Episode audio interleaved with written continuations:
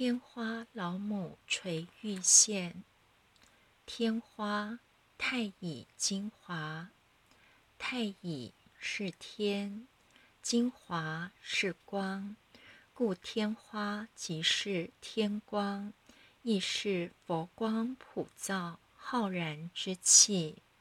老母，无极老母，天地之始，万物之母。玉线，天命金线。吕祖也是我们法律主之一，吕洞宾。他修道成就后，留下一部道经《太乙精华》。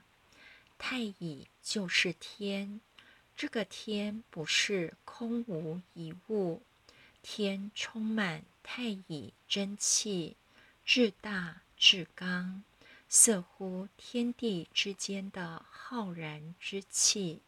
天不是什么都没有，而有正气。太乙真气一旦透过修持，全神贯注到你生命中，就化成金花。什么是金花？所谓真金不怕火炼。金花比喻永恒不朽的花，什么花？三花聚顶，哪三花呢？精、气、神三花。精、气、神全部永垂不朽，叫天花、天光。老母有时。被我们认为是一个像母亲一样的神，或是佛在天上，这是其中一个层面。另一个深层面和我们生命息息相关的实质意义，就是这个是天地宇宙之间的浩然正气，如文天祥说的。下则为和月，上则为日星，愚人曰浩然，佩乎色昌明。这和我们修行，和我们人生有什么直接的关系呢？如果我们能够让太乙真气全神贯注而进入生命。三花聚顶，就可以成圣、成贤、成仙、成佛。透过什么管道呢？透过天花老母垂玉线。天花就是老母，老母就是天花、天光。天花。天光就是太乙精华，是一切生命的本源源头，也就是老母。离开源头，就陷入六道轮回；回到源头，就回到我们的本来面目，就可以做神。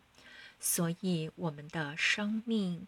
每天都面对着向上提升或向下沉沦的抉择。如果我们要向上提升，就要抓住老母所垂下的玉线，名师指点垂下的玉线，也就是天命金线。我们能不能全神贯注在这条玉线呢？这是关键的所在。所以，首先我们心充满慈悲。第二步就是要全神贯注在这条玉线上，为精为一。其实也就是我们十条大愿所说的。得到以后，诚心保守，要守住这条玉线。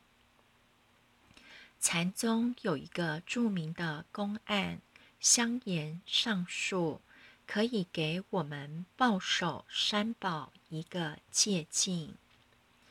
原文是：香严和尚云：“如人上树，口衔树枝，手不攀之，脚不踏之。树下有人问西来意，不对，即为他所问；若对，又上身失命。正认某时作某生对。意思是，香严禅师是唐朝韦山灵佑禅师的法寺弟子，他用一个譬喻来说。明心见性成佛大事，他说：“就像有人在树上，手不攀着树枝，脚也不踏着树干，只有口里咬着树枝。这时树底下有人问：‘什么是达摩祖师西来的旨意呀？’若不回答。”又违背问的人，若回答，则会从树上掉落，丧失生命。这时要怎么去应对呢？求道窍门开了，就像连上一条线，天命金线，这就是天花老母垂玉线。这条线是通往老母，就像婴儿的脐带连接母体一样。所有佛力，包括慈悲、智慧、资源，都会从这脐带源源不绝的进来。就像婴儿，只要脐带不断，养分就会源源不绝的进来。